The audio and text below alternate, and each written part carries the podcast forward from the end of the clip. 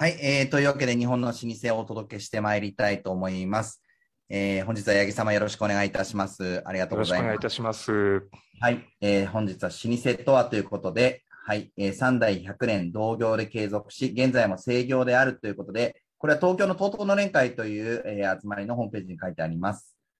はい。そして、えー帝国データバンクさんの調べによると、100年企業という定義だそうですけれども、えー老舗企業、日本には3万3000社あるとのことでございます。はい。えー内閣府もですね、知財計画2020-2021とですね、クールジャパンの観点から、えー老舗を、えープロモートするべきあのコンテンツの一つとして定めて、えー日本として打ち出していきたいですねということを語られております。はい、えー伝統はイノベーションの連続であるということで、はい、えー本日は八木酒造部8代目の八木信樹様にお時間を頂戴しましてお話をお伺いしてまいります。八木様お待たせしました。よろしくお願いいたします。よろしくお願いいたします。はい、本日ありがとうございます。こちらこそありがとうございます。えーそうしましたらですね、えっと、流れなんですけれども、えっと、最初にですね、えー、八木酒造部様の、えーご紹介をいただきまして、その後、八木様の、えー自己紹介を頂戴いたします。はい。で、えー架空のものの、えー架空のようなものがありましたら、それをお伺いしまして、えっと、あとはイノベーションについてお話をお伺いできればと思っております。はい。ありがとうございます。じゃあ、そうしましたら早速なんですけれども、えーお店の紹介の方をお願いしてもよろしいでしょうか。はい。それでは、あの、動画の方がございますので、えーまずそちらを拝見いただけますでしょうか。はい。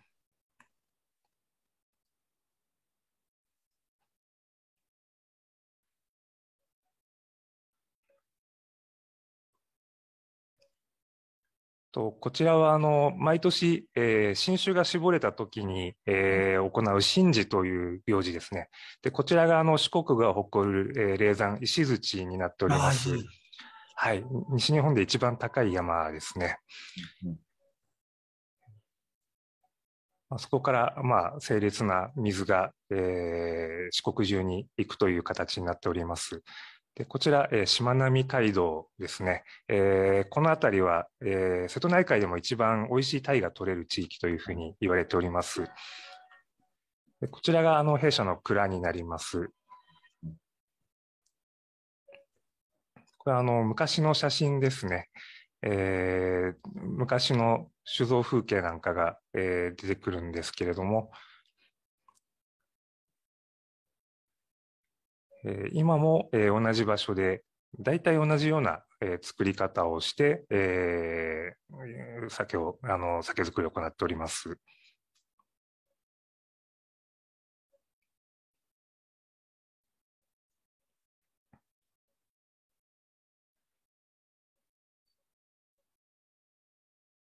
うん。うん。こちらが、えーお酒の山丹正宗ですね。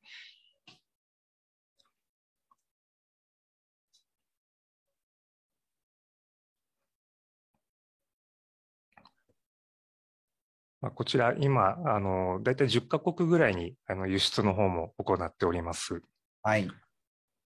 はい。で、えーあと補足的にちょっと、えー写真を交えながらご説明したいと思い思うんですけれども、はいえー弊社はですね、えー1831年、あの、愛媛県今治市で創業いたしました。えー私が8代目になります。えー蔵のすぐ近くにはですね、蔵はあの、今治市のほぼ中心部にございまして、えーすぐ近くには今治城がございます。えーまた、えー次の写真ですね、えーしまなみ海道、こちらもく蔵から車で10分ぐらいのところになるんですけれども、えー今、えー世界中からサイクリストが集まってですね、えーサイクリストの聖地と呼ばれるようにまでなっております。でえーまあ、皆さんご存知、今治タオルが非常に有名でして、まあ、タオルというのはあの非常にこう綺麗な水が豊富に必要な産業なんですけれども、まあ、今治市はその水に恵まれている町ということでして、で弊社はその今治市でも一番水がいい場所に蔵があるというふうに言われております。あと、まあ、地元の、まあ、郷土料理、まあ、先ほど、まあ、タイというのもご紹介したんですけども、えー今治焼き鳥というのがございまして、えーこれはあの通常の炭火で、えー焼く串焼きではなくてですね、えー、造船で余った鉄板を使って、えー、固定で押し付けながら焼くという皮焼きというのが、まあ、今治焼き鳥としてのスタンダードなんですけれども、こちらが郷土料理になります。はい。まあ、あの、以上になりますけれども、えー、そうですね。はい。で、はい、えー、今度は、えー、私の、えー、ご紹介でよろしいでしょうか。はい。あの、実際、あの、皆さんですね、私もお伺いしてきたんですけれども、あの、2階のところに、あの、えー、カウンターがありまして、そこで飲み比べの体験ができたりとですね、はい、あの、すごく、あの、素晴らしいお酒をたくさんですね、あの、飲ませていただいて、えー、その中からあの選ばせていただいて、あの買わせていただけるようなあの、はい、えー、お店になってますので、えー、皆さんぜひですね、あのお近くに、えー、お立ち寄りの際はですね、あの寄っていただければと思います。あありがとうございます。はい、ありがとうございます。はい、えー、すみません。えっ、ー、と、はい、えー、そうしましたら自己紹介ですね。今、あの、ありがとうございます。八木様、はい、お願いいたします。はい、えー、私はですね、えー、昭和48年生まれでして、えー、松山、隣の松山市の方で生まれ育ちまして、えー、高校卒業と同時に、えー、上京しまして、えー、東京の、えー、大学を卒業しました。で、その後ですね、えー、IT 企業、あの、まあ、えー、アンダーセンコンサルティングという、まあ、えっ、ー、と、今はアクセンチュアという会社に社名が変更になっているんですけども、えそちらで6年ほど勤めまして、その後、え帰郷しまして、え八木酒造部に入社いたしました。で、2008年からあの代表取締役として、えー、仕事に従事しております。ありがとうございます。あの、かなりその老舗の皆様のお話をたくさんお伺いしてきてるんですけれども、はい、あのコンサルのファームに行かれた方っていう実は初めてでいらっしゃいまして、あそうですか、はい、すごいなと思うんですけれども。いえいえ、とんでもございません。まあ、あのもともと、まあ、この業界ってすごくこう東京農大に行かれる方が多くてですね、すね。あのまあ、そういう専門的な知識を取得するっていうのはまあ上等なんですけども、まあ、父がですね、あのやはり、えー、全然違う道、まあ、慶応大学に行って、えー、富士フイルムに勤めて、まあ、写真好きだったらしいんですけれども、まあ、そういうなんか好きなことをやって帰ってきてたので、まあ、自分もそういうことが許されるのかなと勝手に思ってたんですけれども、あのもともとコンピューターが好きで、で、大学の専攻が会計でしたので、まあ、その両方の、えー、知識が生きるところというので、まああのそういう IT コンサル系をこう受けてたところまあ、あの泣いていただけたので、まあ、入ったんですけれども、まあ、実際、仕事は本当に楽しかったですね。うん、はい。あの皆さんにお伺いしているお話なんですけれども、はい。いつからその、自分はその老舗さんの後継ぎであるという認識があったのかとか、例えばいつから継ごうと思ったのかって皆さんタイミングがあったりするんですけども、八木様の場合いかがでしょうか？そうですね、もう幼少期、物心ついた時からですね、もういつかはやるんだろうなと、あまあ多分周りからそう植え付けられて育ったんだと思うんですけれども、あの継ぐこと自体はもう悩みもなくずっと、えー、持っておりました。ただまあいつ戻るかということに関しては、まあ、ひたすら後ろ倒しにしてきたというのが正直なところでして、まあ、あの許される限り自分がやりたいことをやると。で、思って、あの、コンサルで働いてたんですけれども、まあ、やはり、あの、父がちょっと一回軽い病気をした時に、あ、そろそろ潮時だな、というふうに思ってですね、まあ、あの、帰れとは一言も言われなかったんですけども、まあ、私も、あの、いい子なので、あの、親の気持ちを汲み取ってですね、えー、そろそろ帰りますというような、えー、形でした。あそうですね。なんかやはりあの皆さんお伺いしてるとあのお父様のご体調とか一つあのタイミングだったりあのされるみたいですね。そうですね。ねあの八木家ではその、はい、家訓のようなものはあったりするんでしょうか？はい。あの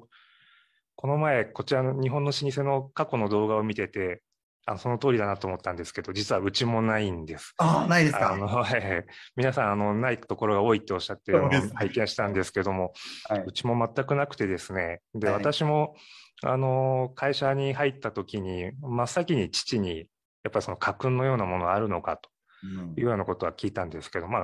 はっきりないと。うん。で、実は自分も戻った時に、あの、ないことに驚いたということをあの言われまして、あ、そんなもんなんだと。ただ、まあ、あの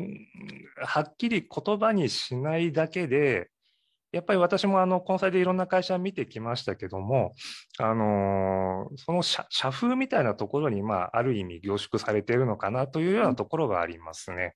やっぱりあの、従業員みんなであったりとかが、なんとなく大事にしていることであったりとか、あのー言われなくてもみんなが守っていることみたいな、まあ、そういうものかななんて今は勝手に思ってます。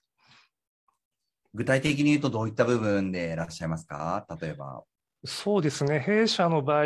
あのあこういうところがって思ったのは、あの非常にやっぱり品質に対する意識が高い、特にその衛生管理ですね。あのもともとお酒っていうのはアルコールなので、あの普通の食品ほどこう衛生にはうるさくないんですね。まあ、腐ることがないですから。なんですけれども、えーまあ、非常にこう現場を見ていると、その見えない微生物に対して、もともと微生物で作るっていうも商売でもあるんですけれども、あの非常にそこに気を配っているなと。えー蔵もあの誰がどういうわけでもなく、あの標語とか何もないんですけど、まあ、とにかくこう責任者が口酸っぱくきれいにすることを言い続けていると。うんまあ、そういったところなんかは、やっぱり、あの、社訓に近いようなものなのかなと思いますね。あの、やっぱり、あの、いろんな蔵を拝見してきてるんですけれども、あの、やはり素敵だなという、あの、ところは、皆さん本当に綺麗にしてらっしゃるなというのが、すごく、あの、業績のよろしいところも皆さんすごく、やっぱり共通して綺麗にされているので、何かやっぱそこには一定の法則があるような、あの、感じがします。そうですね。い一番なんか、ひょっとしたら商売の基本なのかもしれないですね。あ、そうですね。何事にも通じるような部分ございますね。はい。そう思います。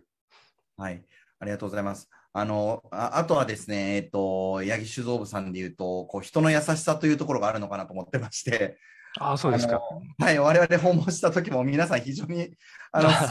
親切に案内してくださってですね、ええあの、一度も感動したというところで、ああ、そうですか。はい、あの、ね、何者かわからないような 人間たちがこう来て、あの、うんどうなるのかなというのもわからないところで、いや、この先はこうなんですよ、みたいなところもすごく、あの、丁寧にご説明いただいて、あの、蔵の方も、あの、ご紹介、ご案内いただきましたので、やはりそういう姿勢っていうのは、お酒を作っていく部分にもな、何かこう、人を大事にするみたいなところが、やっぱり、商品とかお米を大事にするみたいなところにもつながってくるのかなっていうのを感じましたが、ありがとうございます。あの、前の当時の村上というものがご案内したんですけれども、まあ、今の当時の石田もそうなんですけれども、まあ、みんなこう、酒造りに対する熱量っていうのがすごいんですね。なので、あの、見学の方がいらっしゃると、まあ、猛烈に喋ると。で、あの、大体皆さん後のご予定があるんですけど、まあ、そういうものは鼻から無視して喋り続けるようなところが、まあ、確かにありますね。まあ、あの、それも、こうしろとかああしろとか言ったことがない部分ではあるんですけれども、あの、みんながそういう形でいてくれてるっていうのは、本当ありがたいことですね。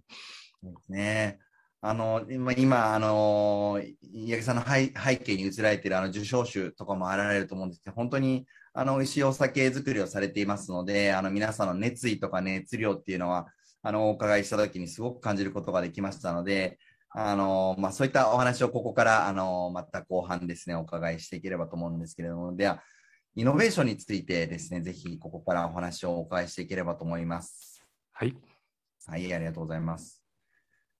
で、えー用意、えーいただいている写真があるかと思います。はい。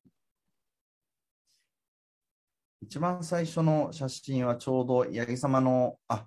この症状ですね。はい、ぜひお願いいたします。はい。あのーまあ、私が戻った時ですね、まあ、おさ、よくこう言われたのが、お酒は美味しいんだけどね、みたいなことを割と方々で言われたんですね。まあ、それは、あの、売り上げが低迷している、あの、のこうなんかいたわってくれてるのかなんだとかわかんないんですけども、まあ、物はいいんだけど売れないみたいなことをこう、まあ、社員も言うしお客さんも言うしいやそんなことってあるのかなと思ってたんですけども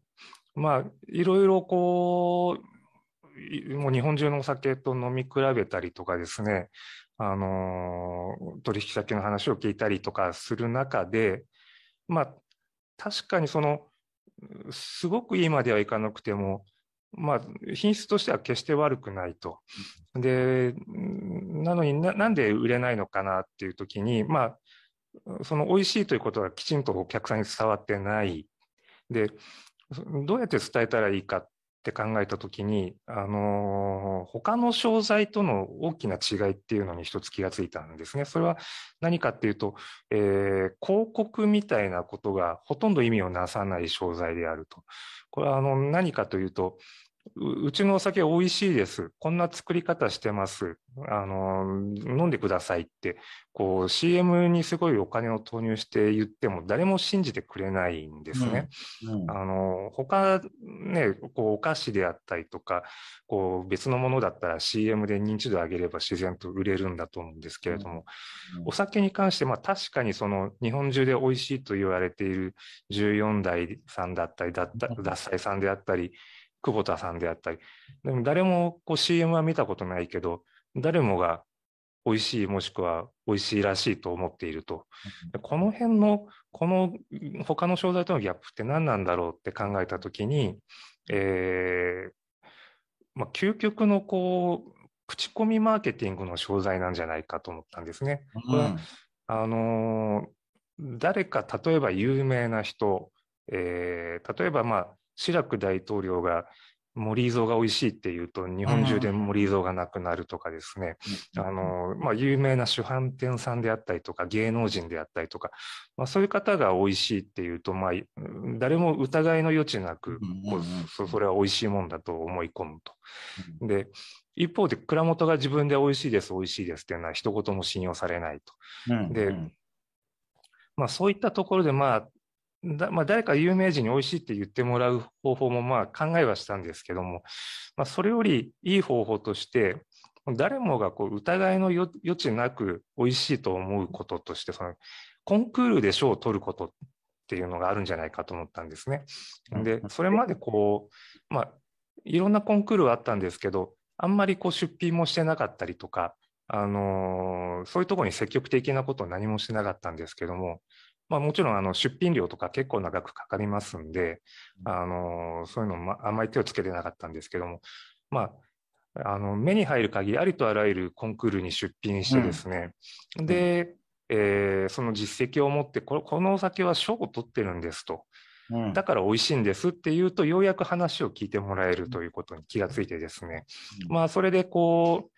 まずは賞に出します。賞賞で受賞できるために酒造りもより磨きをかけるというようなことを努力しました。で、まあ、最初に結果が出たのが、まあ、こちらに置いております銀醸酒でして、まあ、これもあのもう売り上げが低迷してたんで、もうそろそろやめようかなんていうことを言ってたんですけども、もう一回ちょっとこう、品質を上げて、チャレンジして、あの、様子を見ようというようなことをやってですね、まあ、酵母を変えて、まあ、非常に華やかなタイプに作り変えたんですね。まあ、そしたらあのちょうど、えー、ワイングラスで美味しい日本酒アワードという、うん、ワイングラスでこう評価する、えー、コンクールというのができまして、はい、まあ、それに出品したところ、はい、えー、3, 3年連続で最高金賞というのをいただいてですね、でさらにはあの2014年に、えー、全日空の国際線のファーストクラスに、えー、採用いただきまして、まあ、この辺りでこうちょっと風向きが変わってきたというか、あ、ヤマタンマサムネはいい品質のものを作ってるんだなっていうことが、まあ、ようやくこう地元の方にも認識してもらうようになりましたし、まあ、何よりこう全日空さんに選んでいただいたって、これはものすごいこう折り紙になってですね、うん、もう、あ、全日空に選ばれたんなら飲んでみようって、本当皆さんが同じ言葉を言って買っていかれるんですね。まあこれはもう全日空さんの培ったブランド力の凄さなんですけれども、まあ、そういう、あのところで、こう、まあ、売り方というか案内の仕方を変えるみたいなことが、まあ、まず取り組んだことですね。素晴らしいですね。もう国際線のファーストクラスに入るってもう一つ、あの、お酒を作ってる人からすると一つのこうゴールだったりもしますもんね。はい。はい、あの、今年もですね、あの、ワインで、えー、美味しい、えー、ワイングラスで美味しい日本酒アワード、金賞を取られてますけれども、様々な賞を、あの、取られています。あの、我々、あの、ベトナムで、あの、扱わせていただいてるんですね。やはりこういう賞を取ってるかどうかというところが、あの、やはり卸先とかもですね、気にするところで、あの、じゃあ、美味しいです、この日本酒というのは、まあ、1000蔵以上、日本には日本酒の蔵がありますから、みんな美味しいんですよね。そうですね。そういう抽象的なことではなくて、じゃあ具体的にどういうことなのかというところで、やはり、あの、山田正宗さん、八木酒造部さんのように、あの、品評会ですね、全,、えー、全国の新酒鑑評会で、まあもう22回目になりますとか、23回目になりますみたいなところの、ここの信用というところがやはり、あの、ブランドになっているのかなというふうに感じます。そうですね。あのー、まあ、ただ、一方で、もう日本、先ほどおっしゃった通り、日本中に美味しいお酒があって、みんなが切磋琢磨しているので、まあ、コンクールも本当にどんどん激戦化してきててですね、まあ、このあたりが、まあ、また日本酒業界の特殊な面かなと思うんですけれども、あの、50年前と同じ作り方をしてますとか、あの、原材料変えてませんとか、他の、例えばラーメン屋さんだったり、和菓子屋さんだったら、それがあの、売りになりますし、実際それが美味しいんですけれども、50年前の日本酒、そのまま出したら多分まずくて誰も飲んでくれないんですね。で、もう本当にこう新しい技術、新しい理論で、どんどんこうやり方を変えていかないと、えー、今の流れからどんどん取り残されてしまう。そういう意味では、あの、伝統産業でもありますし、あの、老舗でもあるんですけれども、あの、やってることっていうのは本当にどんどんどんどん変えていかないと、えー、あの脱落してしまうっていう、そういうあの恐怖心もあります。そうですね。あの、提供温度の変化というのが一番大きいところなのかなと想像しますけれども。はい。あの、おっしゃる通りですね。あの、まあ、昔は必ず温めてたところから、こう、今は冷酒で飲むことが主体になってきた、まあ、そういうこともありますし、あの流通やこう保管の技術もどんどん良くなってですね、あのお酒のフレッシュさの美味しさっていうのにも皆さん気づかれたので、あのそそういう、まあ、日本酒の新たな側面、こう絞りたてみたいなところがどんどんどんどんこう、ニーズが高まってきてですね、まあ、そういうのも一つ大きな要因としてあると思います。そうですね。あの、ワインもナチュールみたいなのが流行ってきてるというところもあるので、あの、日本酒も生原酒、室岡生原酒みたいなところをどう出せるかみたいなところで、はい、なかなかこう、もう輸送のところとかも含めても、保管も輸送もすごい大変みたいなところあると思うんですけども。そうですね。もうあの、製造もそうなんですけども、こう、冷房みたいなのが、こう、もう投資として一番大きくてですね、もうどこもかしこも冷房みたいなですね、電気代がちょっと大変なことになってきてます。確かに、あの、愛媛県、すごいいい場所なんですけれども、あの、住むにはね、本当に温暖で素晴らしいんですけれども、日本酒からすると少し発酵が進んでしまう、げね、元気になってしまうので、発酵が進んじゃうよっていうところありますね。はい。うちはもう、あの、最初の米洗いと蒸し麹以降はすべてですね、もう冷房が効いた部屋でやるようにしております。そうですか。これはまあそのままなかなか大変ですね。そこはやっぱり電気代かかってくるなというのをお伺いして。そうですね。はい。で、そして次のスライドもご用意いただいておりまして、えー、愛媛県の酒造公的米にも注目されて、できるだけ愛媛県の、えー、材料を作って展開されようと、えー、しておりますということで、雫姫の、はい、純米吟醸でしょうか。次ですかね。あ、この次ですかね。はい。はいはい、そうですね。はい。まあ、あのー、一つですね、まあ、弊社のまた一つの取り組みとして、あのー、輸出というのがございます。これは、あの、私が戻ってから始めたことなんですけれども、えー、まあ、先ほど申しました10カ国ぐらいにまあ輸出してるんですけれども、海外に日本酒を持ってった時にですね、やっぱり皆さんこう、ワインの知識で質問をされるんですね。うん、どういうところで作ってますかとか、あの、地元はどういうところですかとか、まあ、どういう料理と合いますかとか、で、それまでまあ日本酒の説明ってこう、まあ、業界的にですね、あの、山田錦の何十何パーセント精米で、えー、カプロン酸エチルガンみたいな、そういうこう、ちょっと技術的な話の説明がこう全体的に多かったんですけども、まあ、どうもお客さんが求めてるのはそうじゃないなと。で、なるべくこう、テロワールを感じさせるような案内の仕方っていうのを、うん、まあ、あの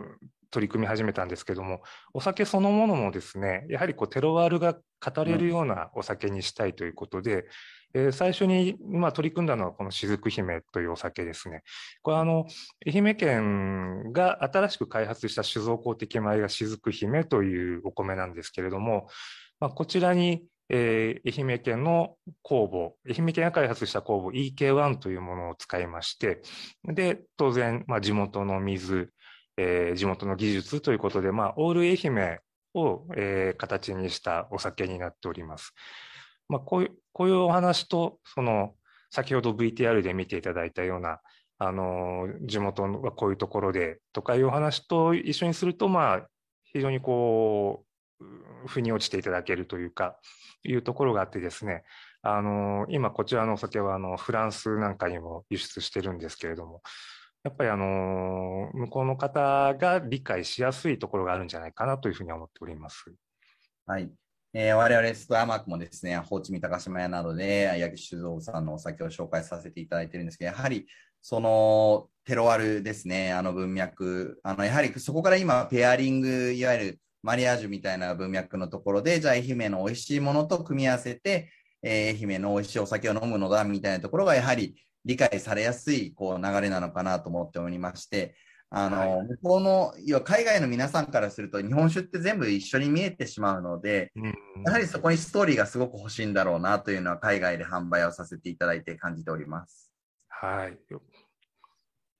はい。そして3つ目の、えー、ご用意いただいた画像でございます。はい。これ本当に美味しいですよ、皆さん。はい。こちら、そうですね、刀というお酒で、えー、これはもう完全に輸出目的で作ったお酒ですね。あの、先ほどの雫姫のお米の40%精米で作った純米大吟醸なんですけれども、えー、まあ、デザイナーさんのアイディアで、あの、まあ、山田正宗の正宗っていうのは刀ですよねと。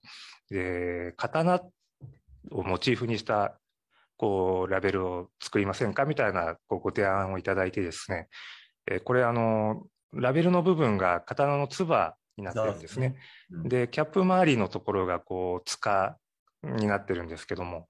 あの海外の展示会なんかに持っていくと、やっぱ海外の方はあの刀って大好きで、あの、つばなんていう単語知ってるんですね。で、こう指さしてつばみたいなこと言われて。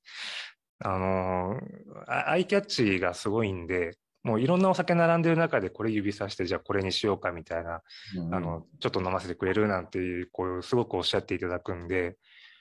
あのこれはすごくこう今海外で伸びております。まあ、文脈に載ってるということですよね。やっぱりそこはあのマーケティングをやられていた八木様ならではなのかなというふうに、えー、感じます。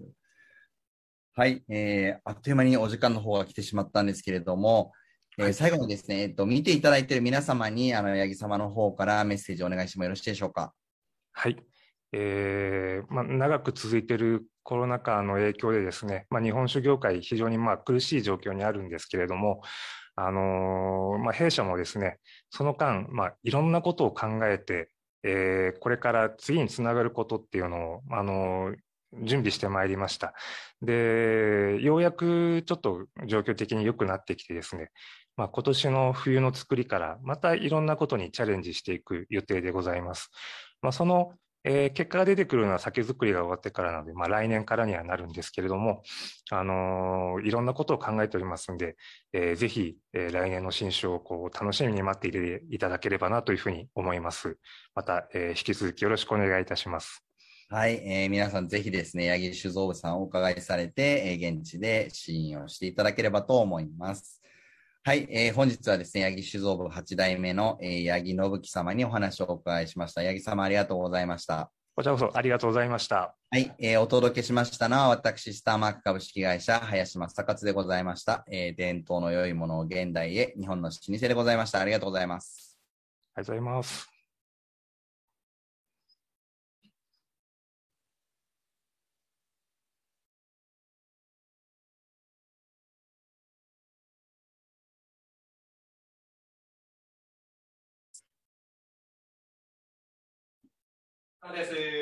ありがとうございました。冒頭すいません、ギリギリになりまして、ありがとうございました。こちらこそ、お忙しいところありがとうございます。いや、もうすみません、もう直前までその老舗さんの会がございまして、ちょっと私、私だけが抜けられないこう苦しい状態になります。ちょっと、とにかくあるんですって言って抜けてきて、本当申し訳ありませんでした。ご無礼申し上げました。全然